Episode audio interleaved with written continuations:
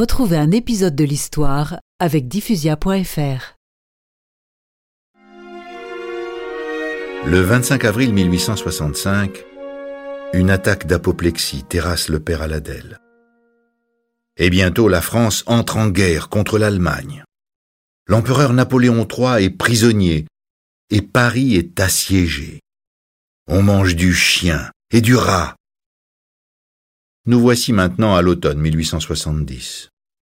N'ayez pas peur, la Sainte Vierge nous protège, elle a l'œil sur nous. Tout finira bien, priez pour nos pauvres soldats si malheureux.